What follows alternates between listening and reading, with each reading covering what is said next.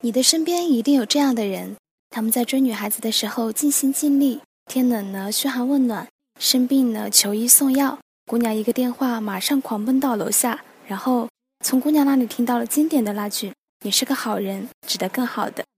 当然，一姐并不是说付出是没有意义的，但是在没有吸引的前提下，付出就等于你是个好人，但我们不合适。无论是男人还是女人。基本上都不会单纯的因为一个人对自己好而选择在一起。示好这个技能一定要在赢得对方认可的情况下使用，否则你做的一切对于对方来说都是负担，都是累赘。这个世界最没有价值的事情就是没有人认可的付出。举个例子，在找工作的时候，你和面试官说：“虽然我不符合职位要求，也没有什么工作经验，但是我对这份工作是真心的，可以给我这个机会吗？”面试官不甩你一个白眼，那是给你面子；